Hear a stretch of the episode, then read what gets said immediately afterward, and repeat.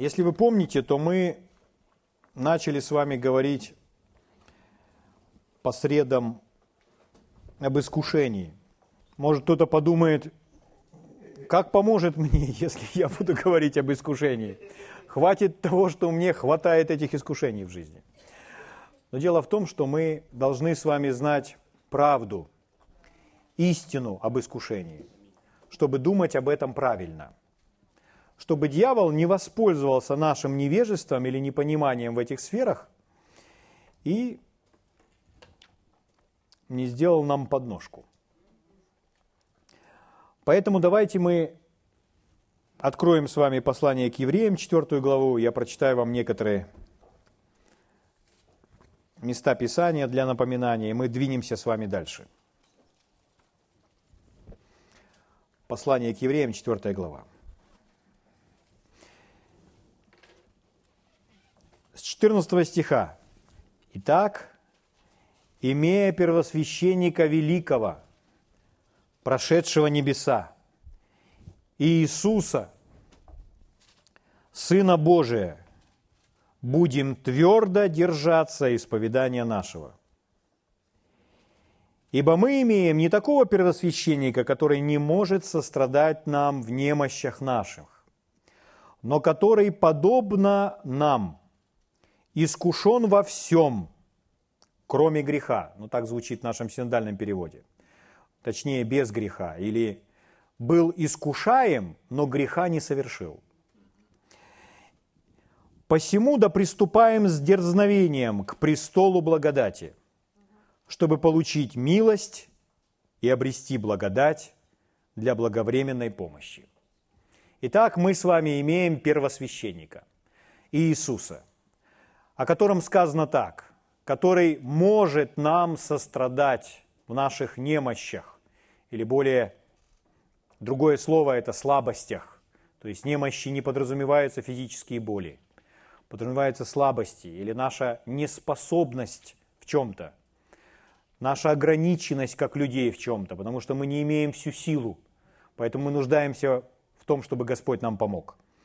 Так же, как мы, в послании к римлянам написано, что Дух Святой поддерживает или подкрепляет нас в немощах наших, ибо мы не знаем, о чем молиться и как должно. Это тоже не физическая немощь, это просто слабость, наша ограниченность – мы не знаем, о чем молиться порой, или не знаем, как молиться. Это есть слабость.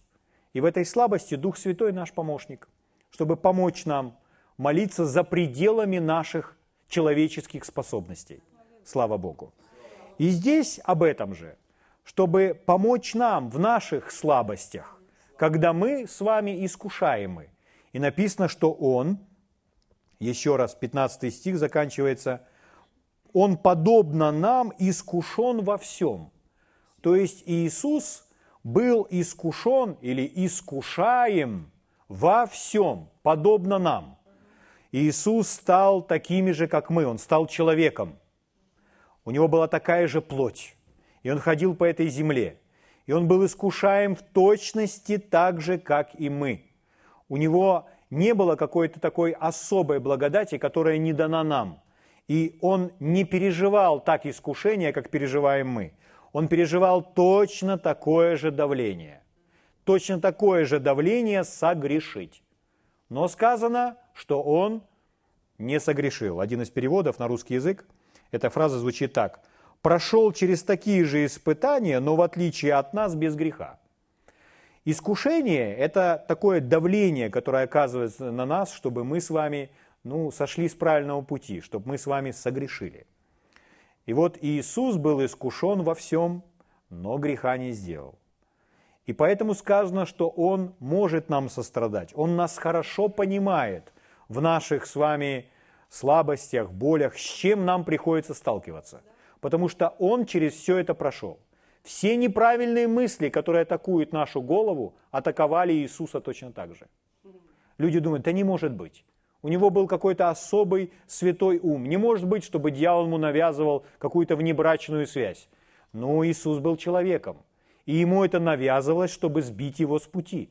Но он устоял. Вот что отличает его.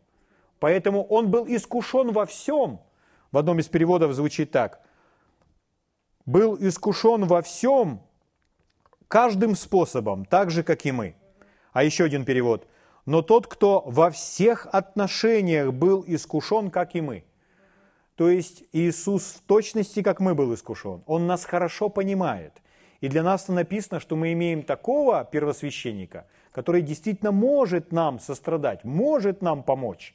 Поэтому сказано, да приступаем с дерзновением к престолу благодати, чтобы получить милость и обрести благодать для благовременной или своевременной помощи. Когда мы с вами нуждаемся в этой помощи, когда мы находимся под этим давлением, когда мы находимся под этим искушением, и мы приходим к тому, который под всеми этими искушениями был, который знает, что это такое, но он в этом во всем устоял, и мы приходим к нему и говорим, Господь, ты знаешь, как это сделать? Научи меня, помоги мне в этом. Аминь. Слава Богу. Итак, еще раз, друзья, когда мы с вами это читаем здесь, мы видим – Вначале он говорит, держаться нашего исповедания. Он говорит об исповедании. Есть? Следующее. Мы увидели это слово искушение. Угу. Искушение согрешить. Да? И он желает нам помочь, чтобы мы устояли. То есть победить эти искушения, преодолеть эти искушения. И тут же он говорит об исповедании. То есть и исповедание, и наша с вами победа над искушением, они друг с другом рядом идут. То есть от нашего исповедания зависит, будем, одержим ли мы с вами победу в искушении. Потому что Иисус действует на основании того, что мы с вами исповедуем. Он первосвященник нашего исповедания. Ну, здесь так написано. Угу. То есть Иисус может нам помочь на основании того, что мы с вами говорим. Если мы с вами говорим какие-то неправильные вещи, то мы делаем Бога неспособным нам помочь. Если мы хотим одержать победу в искушении по примеру Иисуса, то мы должны равняться на Него, как Он говорил. Да? Слава Богу. Иногда, конечно, трудно говорить правильные вещи, мы знаем.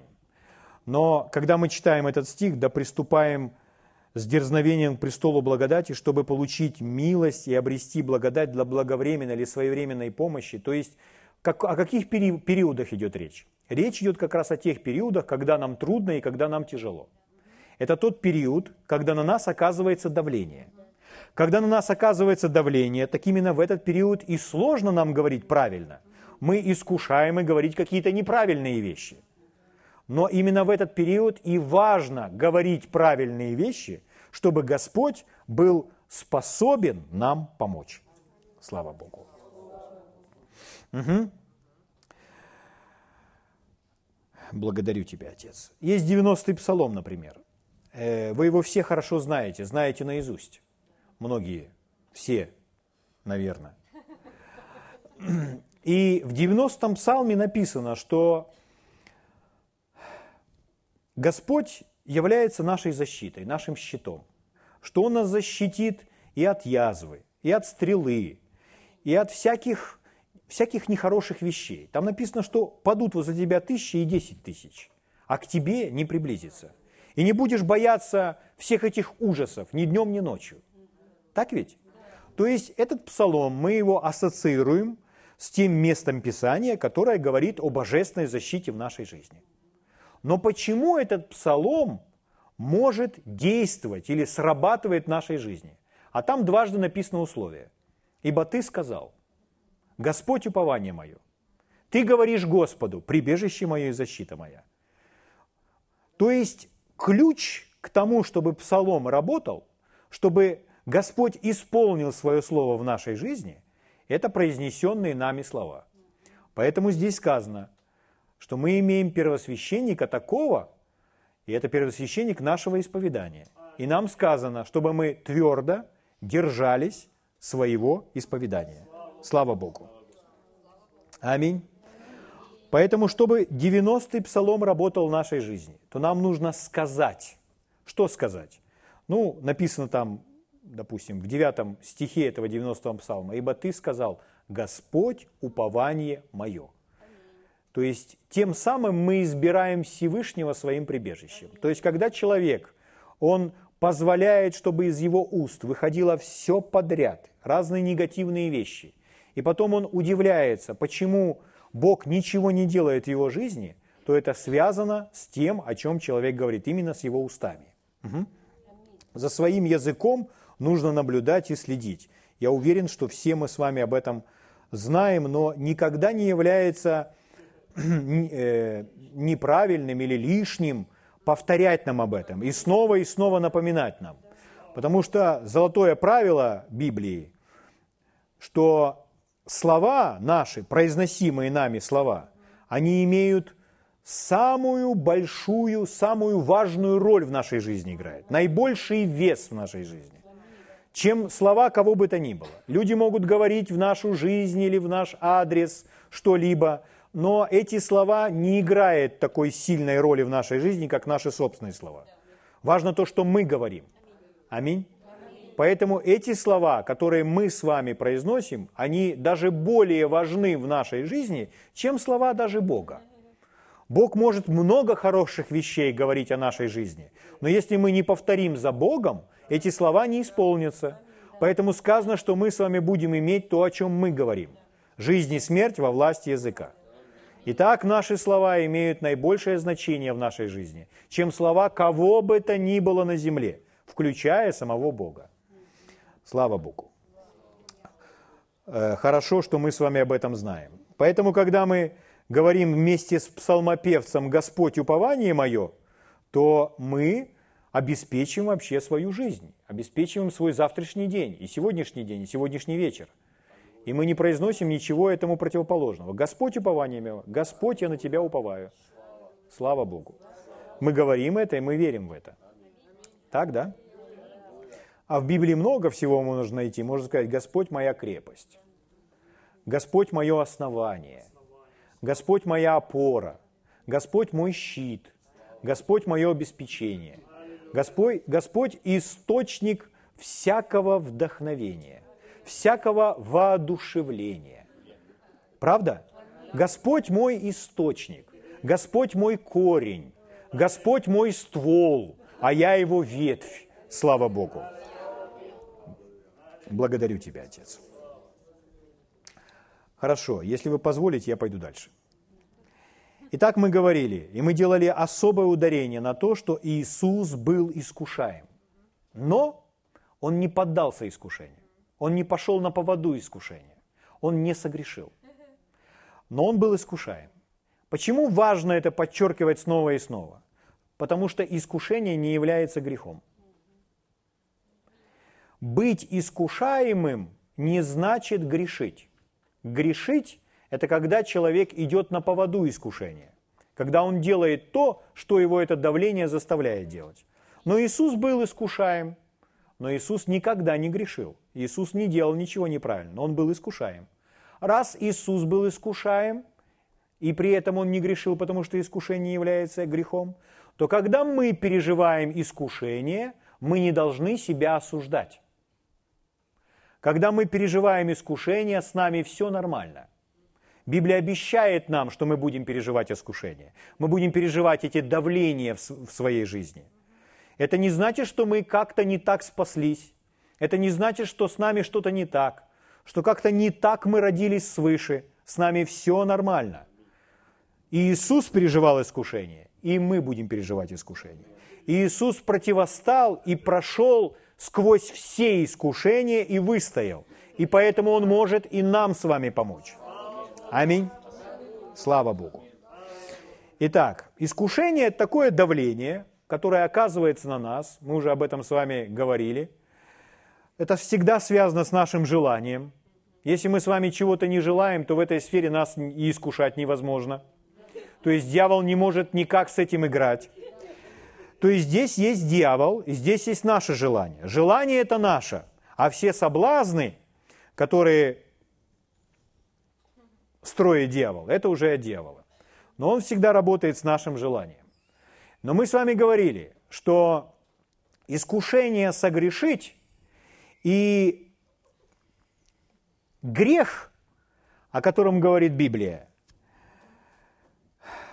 он был уничтожен, разрушен Иисусом. То есть Иисус, он пришел и разобрался с грехом.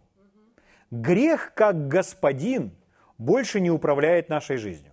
Мы с вами читали из послания к Римлянам 6 главы, и мы поняли. Мы читали и вместе с вами исповедовали, что грех не должен над вами господствовать. Вы уже не должники, не рабы греха. Вы освободились от греха. И мы с вами вместе это произносили. Мы не должники греха. Грех не должен над нами властвовать. Грех не должен над нами господствовать. Потому что мы освободились от греха. Мы вместе с вами об этом уже говорили. Что мы свободны от греха. Мы умерли для греха. Значит ли это, что мы не будем искушаемы? Нет мы будем искушаемы снова и снова, что делать? Вернуться под господство этого господина, чтобы мы были христиане, которые живут в обмане и в рабстве дьявола. Но мы с вами не из того коллектива, который желает жить в обмане. Правда? Слава Богу. Хорошо, э, давайте я еще вам на примере Иисуса кое-что покажу, и мы с вами сегодня очень плотно поговорим о грехе. Когда мы будем говорить о грехе, то это не должно вас пугать, и вам не должно показаться, что это будет скучным. Потому что мы с вами будем говорить о грехе победоносно. И мы будем говорить о грехе в силе. И мы будем о грехе говорить не как о том, который нас с вами пугает, а как о том, который, от которого мы полностью освобождены. И мы будем с вами видеть, что, что есть грех – чтобы, опять-таки, дьявол, он, ему не удалось обмануть кого-то, чтобы человек лежал дома на своем диване и мучился, и не знал, то ли я согрешил, то ли нет. Чтоб уже знал наверняка.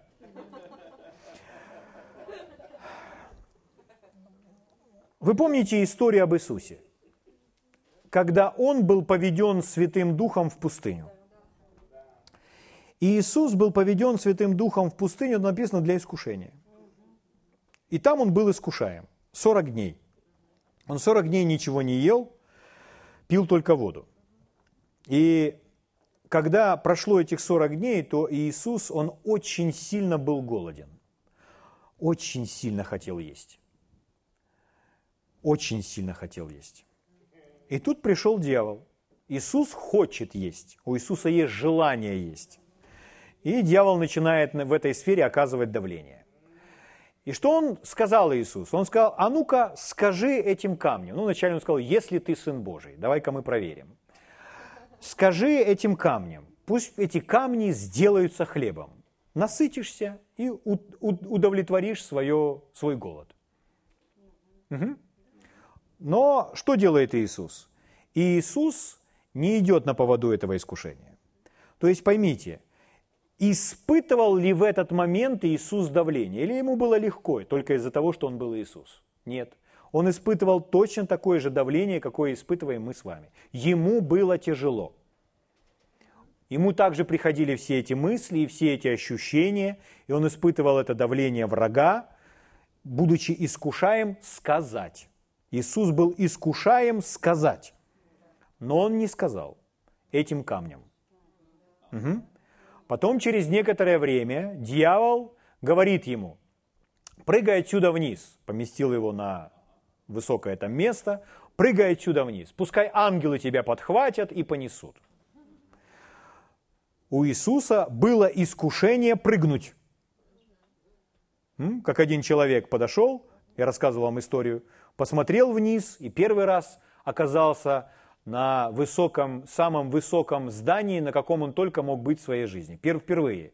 И он посмотрел вниз, увидел там этих всех маленьких человечков, маленькие автомобили, и все такое мелкое и маленькое. Он посмотрел вниз, ого, и сразу первая мысль, которая ему пришла в голову, ему было прямо казалось, что он слышит слышимый голос. Прыгай. Давай прыгай. Но он очень правильно отреагировал. Он сразу оглянулся и сказал, сам прыгай. Э, то есть это не значит, что нужно идти на поводу всех этих давлений. И что делает Иисус? Иисус не прыгает. Но вы знаете, что Иисус отвечает на каждое искушение. Он говорит, написано. И что он делает? Он произносит то, что написано. Я хочу подчеркнуть для вас, Иисус не молчит. Иисус не молчит, Он произносит. Он говорит то, что написано. Он говорит истину Божьего Слова. Вначале он был искушаем сказать. Потом он был искушаем прыгнуть. Что делает потом дьявол? Дьявол ему показывает все богатства, все царства мира. И говорит, если поклонишься мне, все это будет твое. Иными словами, это так звучит, что видишь это все? Ты можешь быть властелином мира, Господом господствующим, господствующих и царем над всеми царями уже сегодня. Все, что тебе нужно сделать, только поклонись мне. Уже сегодня ты будешь владеть всем этим. Чем он искушает Иисуса? Богатством. Иисус был искушаем всем этим, все, всем тем, что преподнес, показал ему дьявол. И власть, и богатство, и быть властелином этого мира. Но что делает Иисус? Опять говорит, написано, Господу Богу твоему поклоняйся, Ему одному служи. Я просто для вас хочу подчеркнуть, Иисус не молчит. Мы прочитали, чтобы Иисус был в состоянии нам помочь, как наш первосвященник. Мы не должны молчать. Если мы будем молчать, мы не даем Ему возможности нам помочь. Слышите меня, да? Слава Богу. Итак, давайте пойдем дальше. Итак, мы искушаемы совершить какие-то неправильные вещи, то, что называется грехом. И вот давайте мы поговорим с вами о грехе. О грехе говорить не очень популярно. И э, если сказать, приходите, я вас всех научу, что такое грех, то, наверное, вообще никто не придет. Вот, поэтому я вам не объявлял. Итак, что Библия говорит о грехе? Я, я бы не взялся на себя брать э, ответственность на себя, э, давать определение, что есть грех. Я думаю, что нас ничье людское мнение на этот счет не интересует. Нам нужно то, что Бог по этому поводу говорит. Поэтому нам нужны места Писания, которые покажут нам, что такое есть грех. Угу. Дело в том, что грех порой из-за того, что это не популярно, то грех люди порой даже грехом не называют. Иногда, может быть, мы с вами. Грех иногда называют проблемами там человек согрешил, сделал что-то. Ну, согрешил, говоря своим языком. Говорят, ну что, как дела? Да, ты понимаешь, у меня сейчас проблемы. Но на самом деле он согрешил. Или э, еще называют трудностями. У меня трудности сейчас. Но грех является грехом. Библия называет грех грехом, и мы разберемся, как Библия нам освещает этот вопрос. Слава Богу. Есть в церквях очень много неправильного представления в отношении греха, и особенно те церкви, которые более традиционны, то там такие бытуют э, утверждения, что я грешник, старый к тому же, спасенный по благодати. Я помню, когда мы были в церкви, то в той, в которой мы родились свыше – то служитель, э, который молился перед собранием, это был служитель, которого все слушали, и он, э, он бил себя в грудь, и он называл себя и старый грешник, и червяк, и ничтожество, и он старался использовать много таких красочных эпитетов, как назвать себя, чтобы показать, что он, ну, он ничто. И э, это объяснялось как то, что человек – якобы смиренный, то есть он полностью смиряется перед Богом. Но чтобы разобраться, действительно ли это или есть смирение, и так, такими ли нас называет Библия, для этого нужно просто в Библию посмотреть и разобраться, а какими нас называет Слово Божье. Если Слово Божье называет меня старый грешник, спасенный по благодати, то я скажу «Аминь» и буду исповедовать это каждый день своей жизни. Но если Библия об этом не говорит, значит, я это не произнесу, и меня ни, никто не заставит так говорить. Я уверен, что с вами точно так же. Или у вас как-то по-другому. Хорошо. Или бывает так, что э, человек настолько пропитан осознанием, что мы, мы все грешники, и мы все только и делаем, что постоянно грешим, вот все, что мы делаем, мы просто все ходим здесь и постоянно только и делаем, что грешим. Иногда люди так, так думают, но мы не такие. Из-за того, что мы пришли к Богу, очень много изменилось.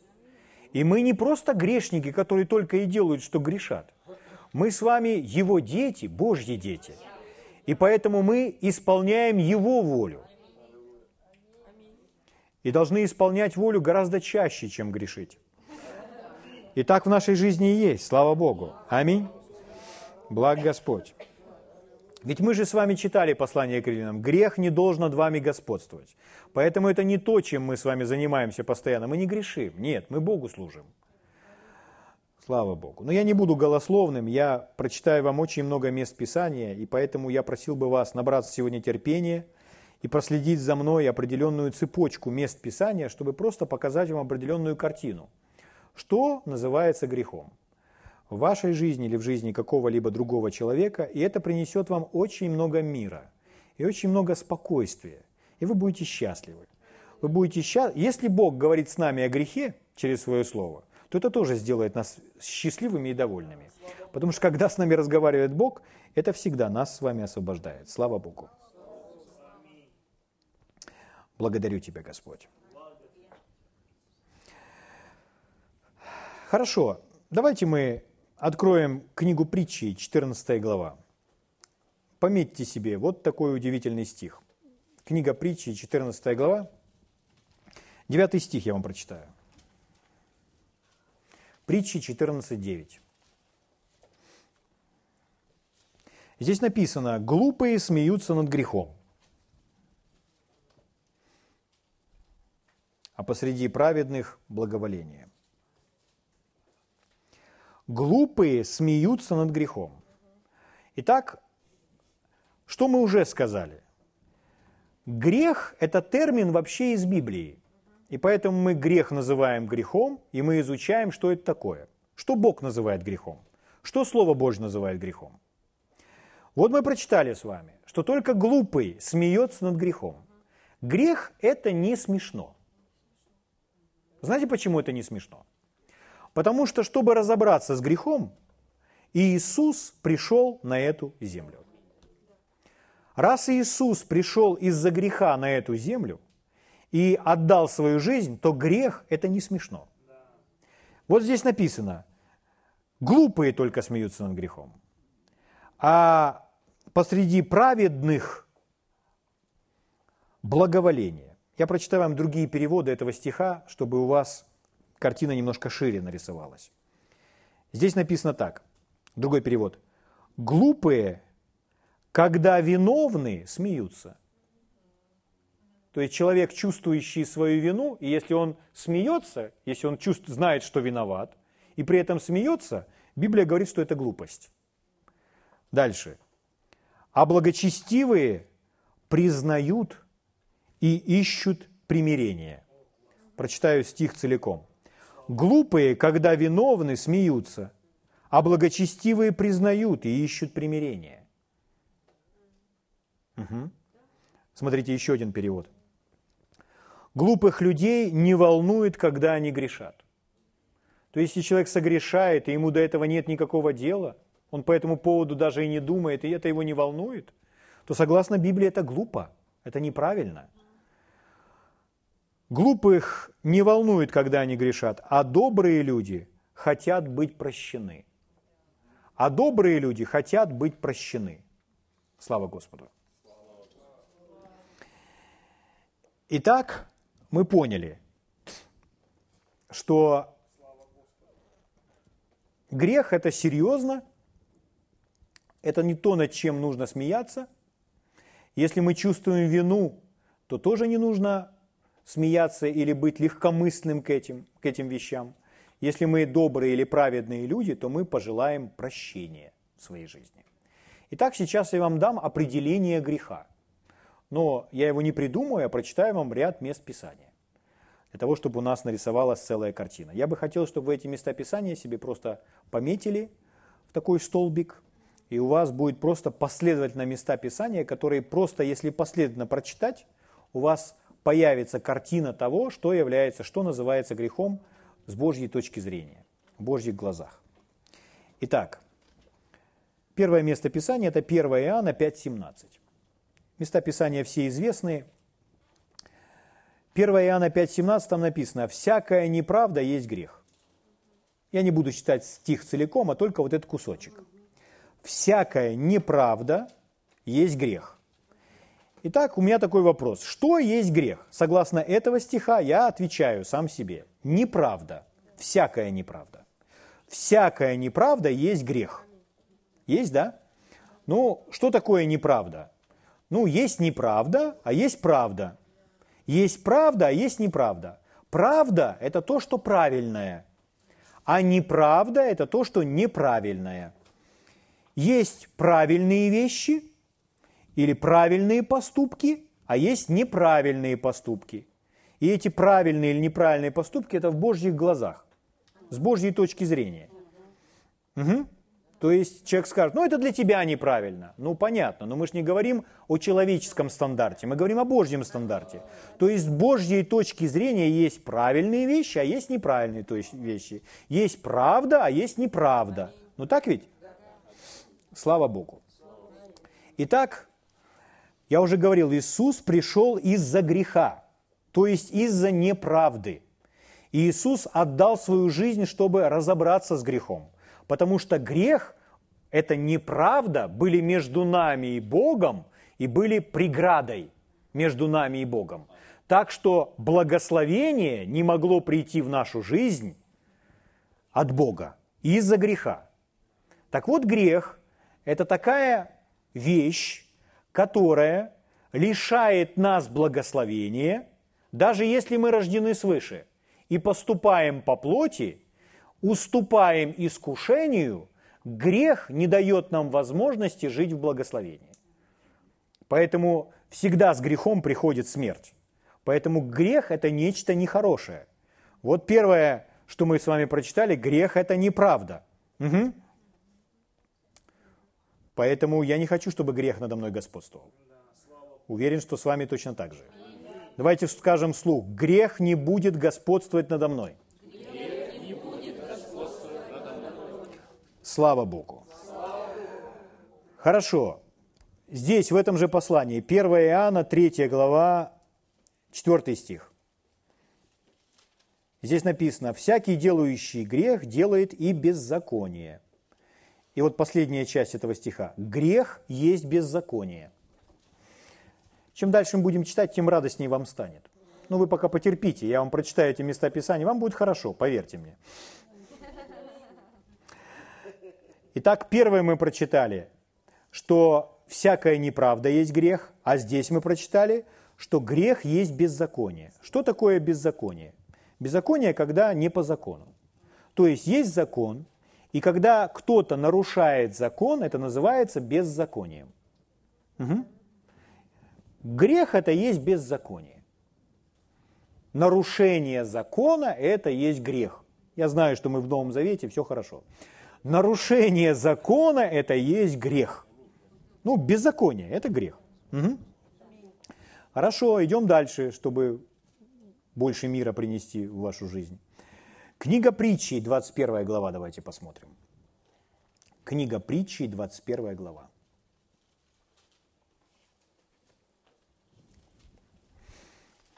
Мы хотим разобраться, что Библия называет грехом. Если это написано в Слове Божьем, мы примем все это, правда? Это же в Библии. Итак, книга притчи, 21 глава, 4 стих читаю вам. Здесь написано «гордость очей и надменность сердца, отличающие нечестивых». Дальше стоит тире, то есть мы понимаем, что это как определение для нас опять звучит. Это грех. Угу. Итак, смотрите, гордость очей и надменность сердца в Библии называется грехом.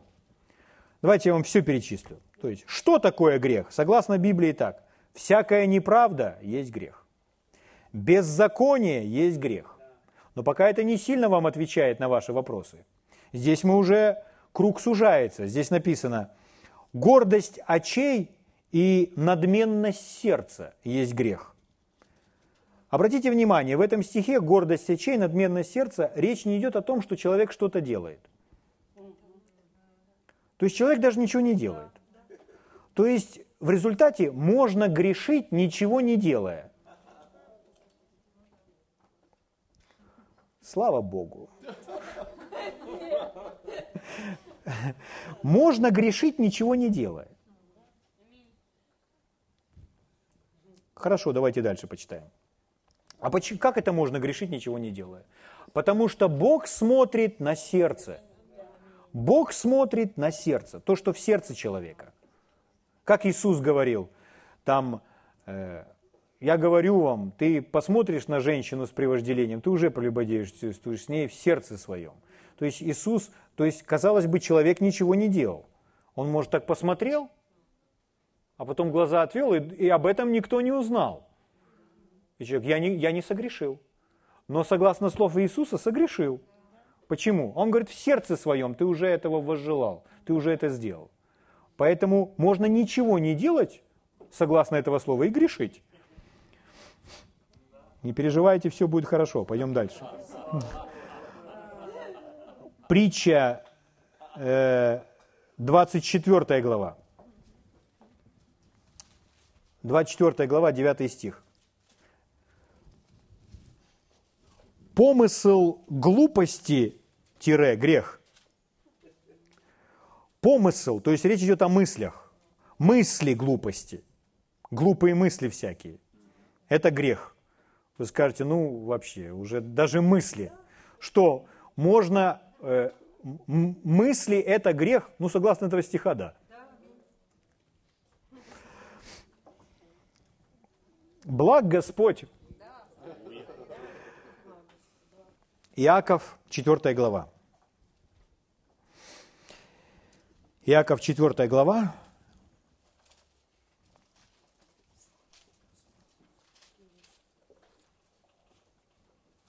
Семнадцатый стих читаю вам. Здесь написано, «Итак, кто разумеет делать добро и не делает, тому грех» кто разумеет, делает добро и не делает. То есть, согласно этого стиха, согрешает тот человек, не который делает что-то, а наоборот, ничего не делает. Угу. Не делает добра, которое знает, должен сделать. Есть? Да. То есть это когда человек, вы знаете, что правильно, но не поступаете так, как правильно. Угу. Поэтому вопрос в следующем. Что мы с вами знаем? Что мы знаем, что правильно? Что мы понимаем в своей жизни, что правильно? Как правильно поступать? От этого зависит, что есть грех, а что грехом не является. Вот что мы понимаем, что мы знаем, что нужно так поступать, как поступать правильно, как вести себя лучше. От этого нашего знания зависит, что есть грех для нас, а что для нас грехом не является. Я прочитаю вам этот стих еще раз, а потом в обратном значении его. Итак, кто разумеет делать добро и не делает, тому грех. А кто не разумеет, тому не грех. Угу. То есть, еще раз, это связано с нашим знанием. Если мы знаем и не делаем, то от этого зависит, что является грехом, а что не является грехом в нашей жизни. Смотрите, я вам докажу еще это в послании к Римлянам, давайте посмотрим. Римлянам 14 глава.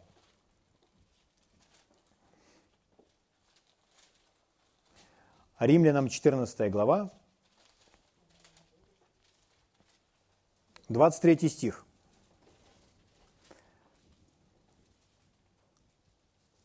Здесь написано, сомневающийся, если ест, осуждается, потому что не по вере.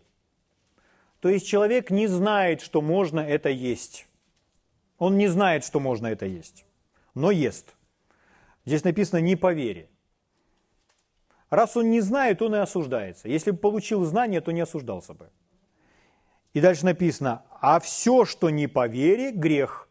Смотрите, какой у нас список определения библейских, что есть грех. Мы прочитали. Всякая неправда есть грех. Э, беззаконие есть грех. Гордость очей и надменность сердца. Всякие помыслы э, глупые, глупости. Потом, когда разумеем делать добро и не делаем грех. И теперь здесь все, что не по вере, грех. Слава Богу. Римлянам 5 глава. Давайте посмотрим.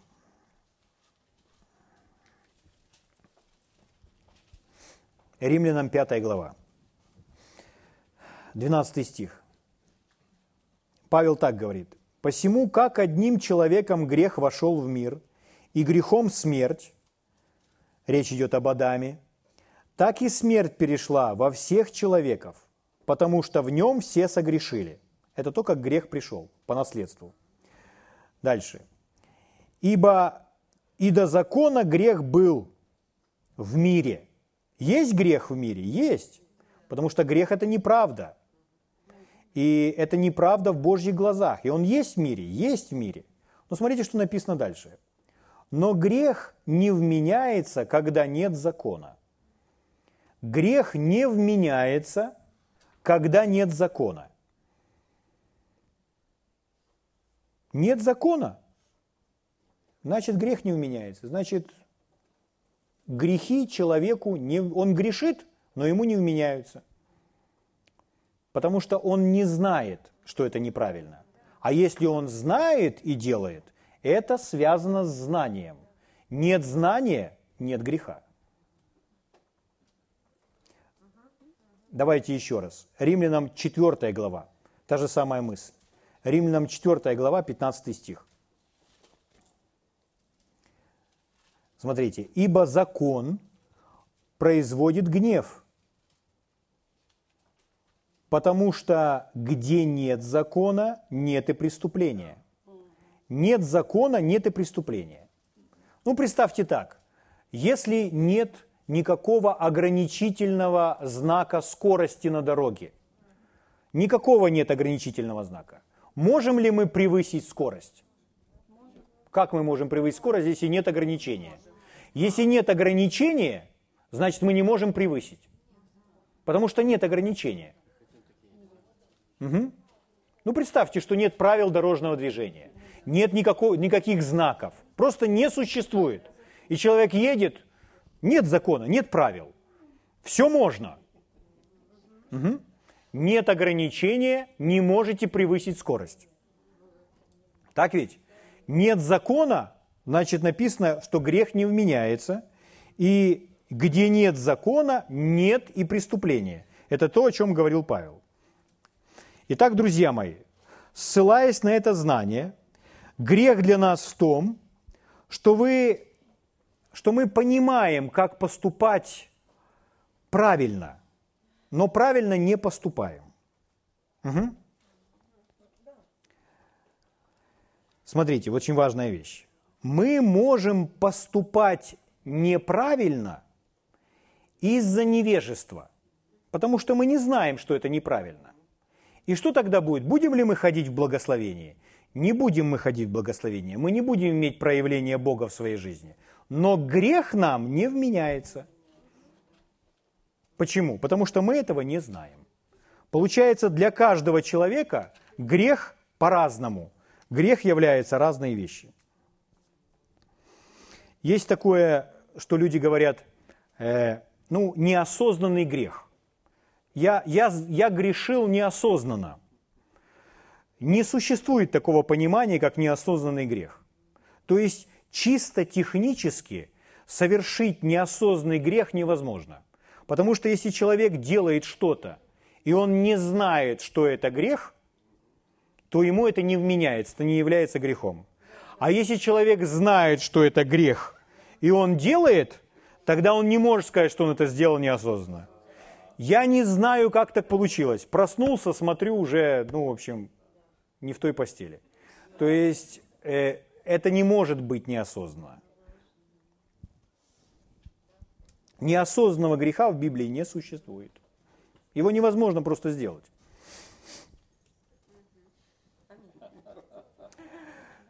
Угу. Спасибо, отец.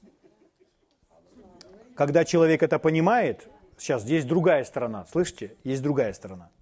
Ага, значит, если я не знаю, то мне это грехом не является. А я не знал. А я не знал. Но истина заключается в том, что мы же не можем обмануть Бога.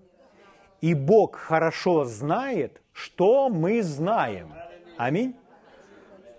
Поэтому здесь мы с вами никого не проведем, и Бога мы здесь с вами не обманем.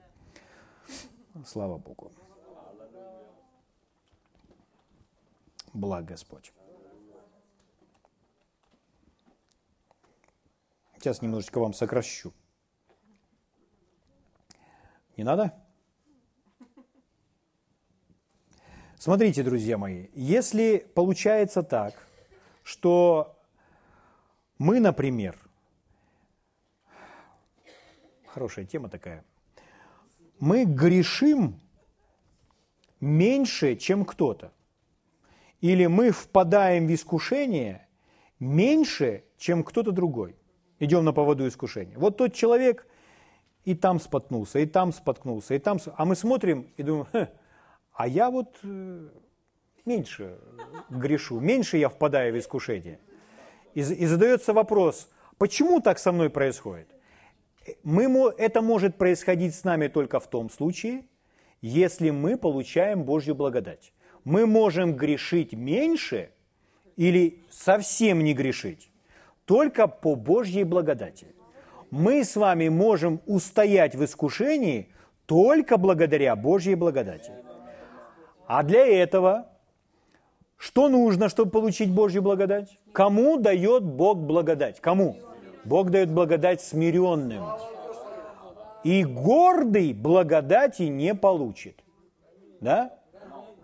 Когда о дьяволе мы с вами читаем, как случилось с Люцифером, то там написано, что его собственная гордость обольстила или обманула его. То есть из-за гордости человек не получает благодати, и дьявол стал дьяволом из-за гордости, которая его обманула. Так ведь? Вы слышите? Да. Хорошо, давайте э, об этом немножко. Э, гордость – это природа самого дьявола. Угу. Если мы даже с вами так говорим, что э, я горжусь тем, что украинец, то согласно Библии слово «гордость» используется там, где рассказывается о природе дьявола. И мы должны, быть, мы должны научить себя э, более аккуратно использовать это слово. Когда мы говорим «я горжусь, что я украинец», или там «я горжусь своими детьми», я понимаю, что мы стараемся вкладывать другой смысл в, в эти слова.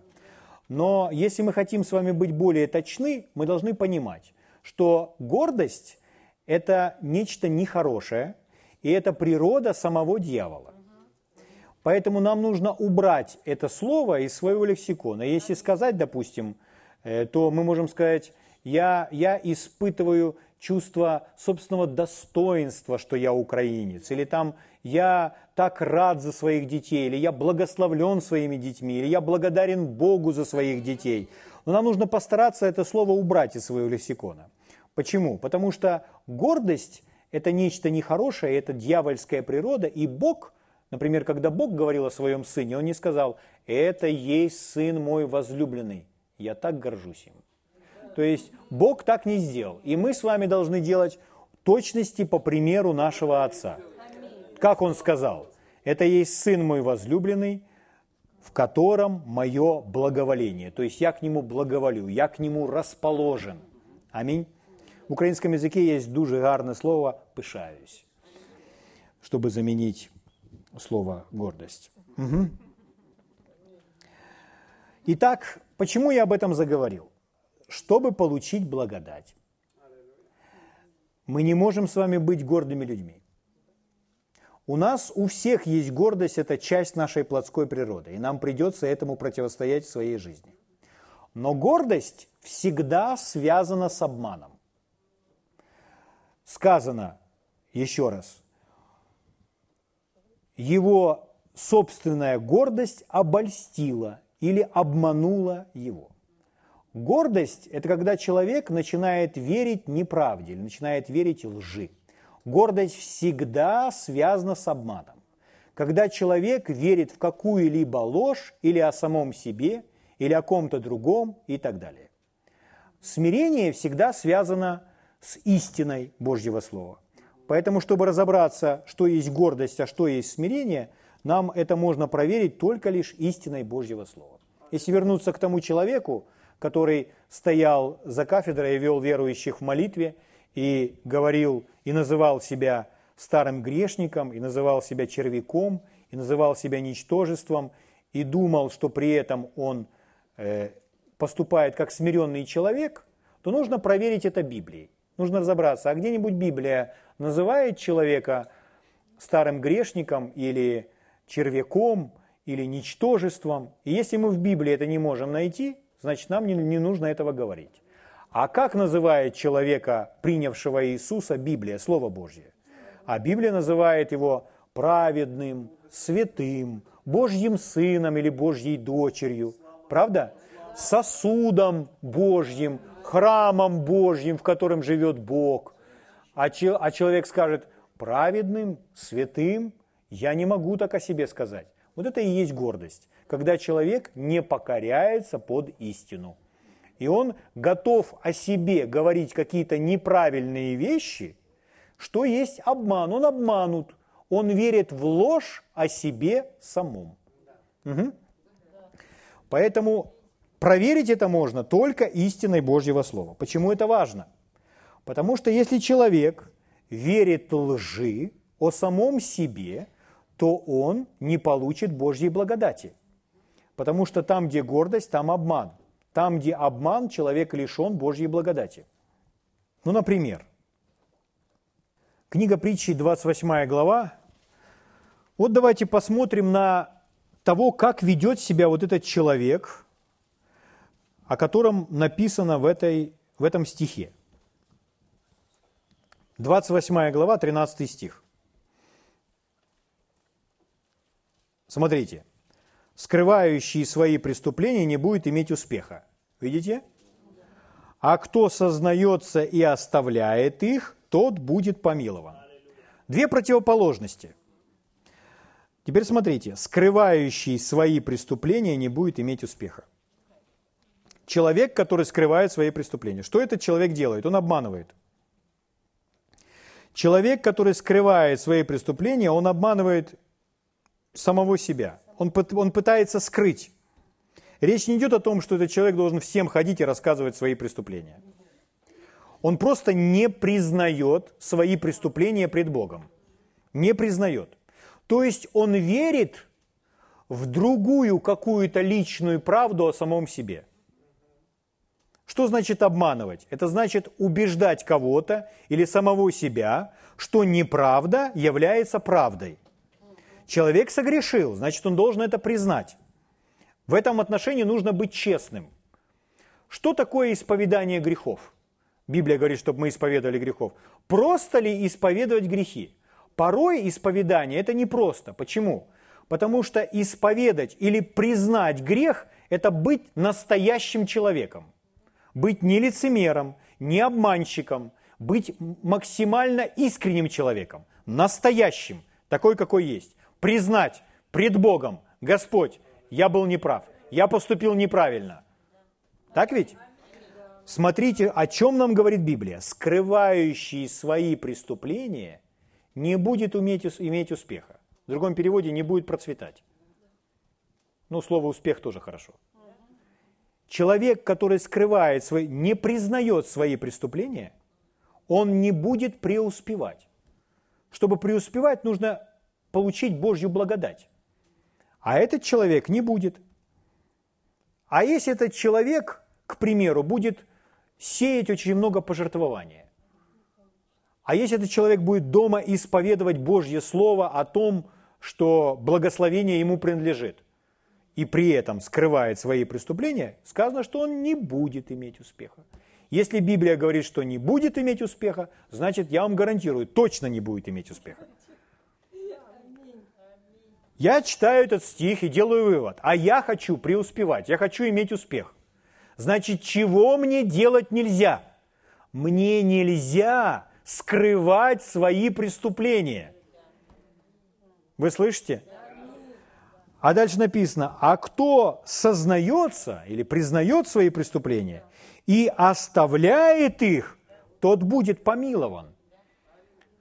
Мы читали уже, да приступаем с дерзновением к престолу благодати, чтобы обрести, там первое написано, милость, а потом благодать.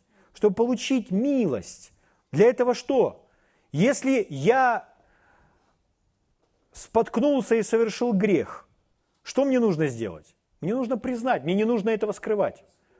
Мне нужно быть честным, мне нужно быть настоящим. И это есть смирение. Зачем? Чтобы получить милость, чтобы получить благодать.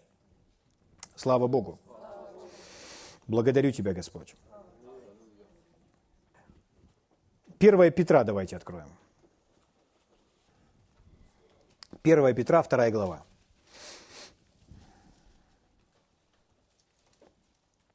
Начну вам читать с 21 стиха.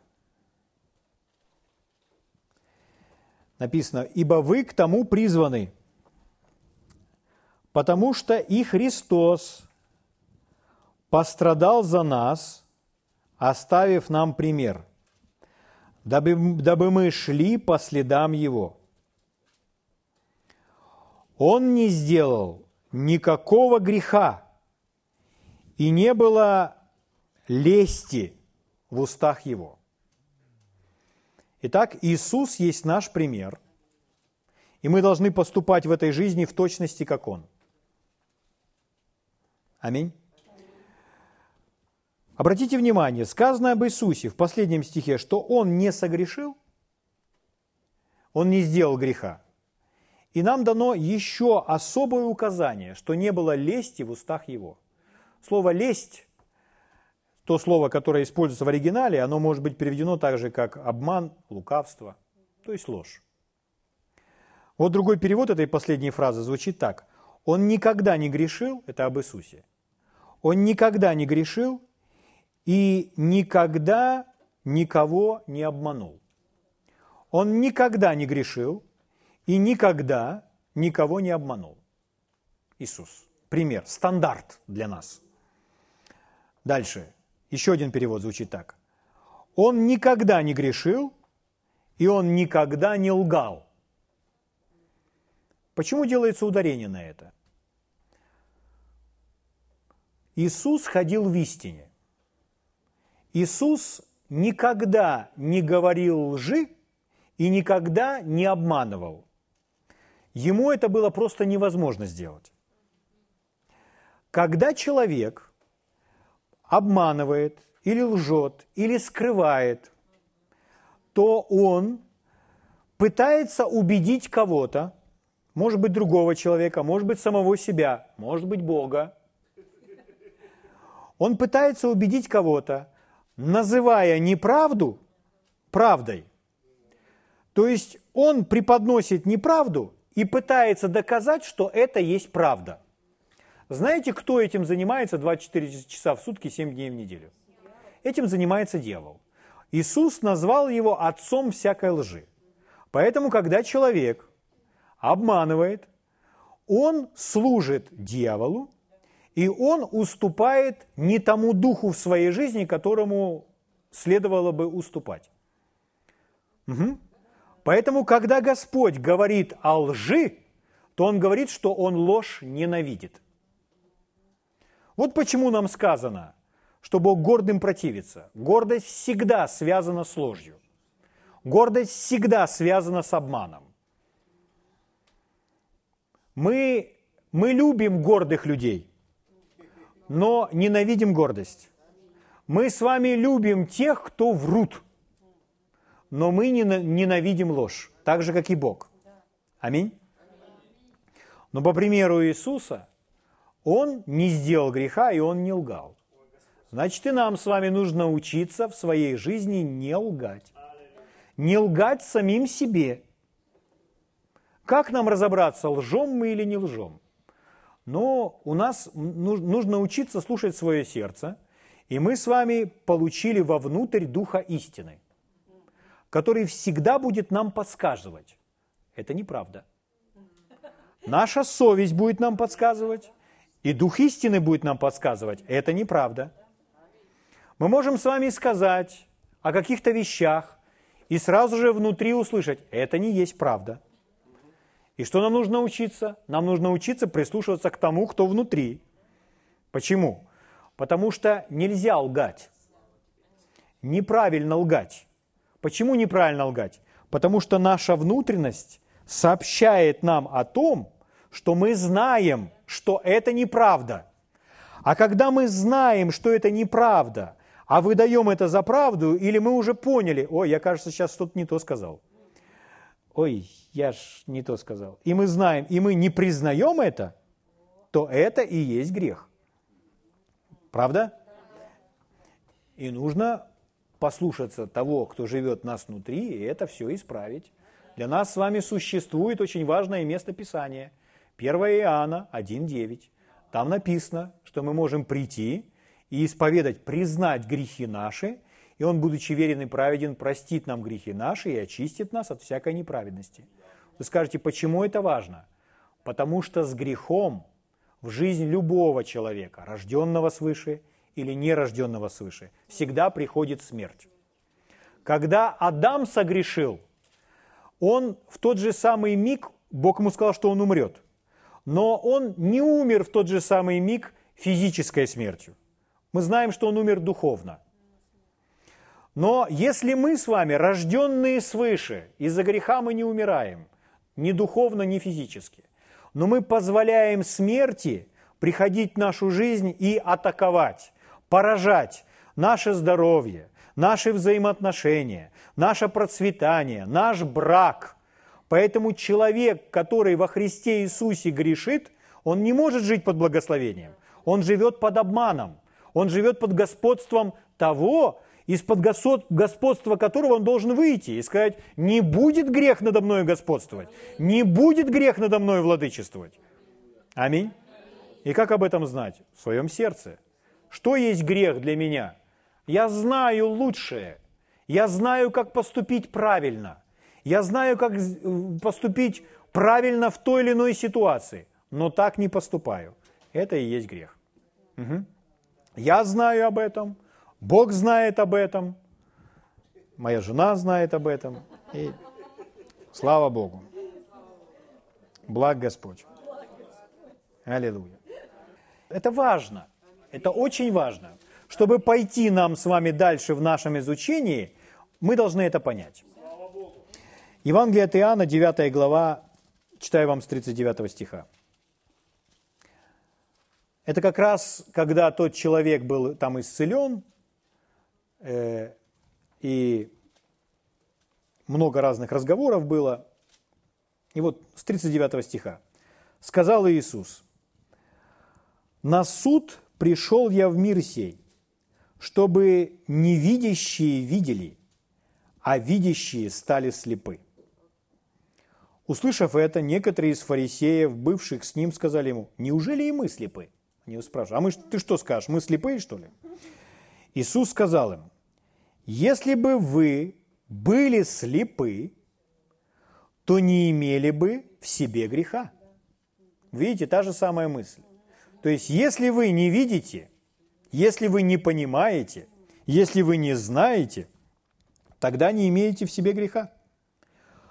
Но как вы говорите, что видите – вы же говорите, что знаете, вы же говорите, что все поняли, вы же все слышали, то грех остается на вас. Вы слышите? Еще раз, что такое грех? Это когда человек знает, как поступить правильно, знает лучшее, а поступает наоборот. И еще раз, нет такого, что человек говорит, я не осознал того, как согрешил. Такого не бывает. То есть, если человек поступает в невежестве, то ему это не вменяется. Но каждый из нас знает в своем сердце лучшее, как поступить. И если мы не делаем этого, тогда это неправильно, это грех. М? Слава Господу. Благ Господь. Но мы имеем не такого первосвященника, который не может нам сострадать в наших слабостях, но того, который был искушен во всем, но не сделал греха. Поэтому и нам с вами может помочь. И мы с вами, конечно же, продолжим. Давайте поднимемся и поблагодарим Его.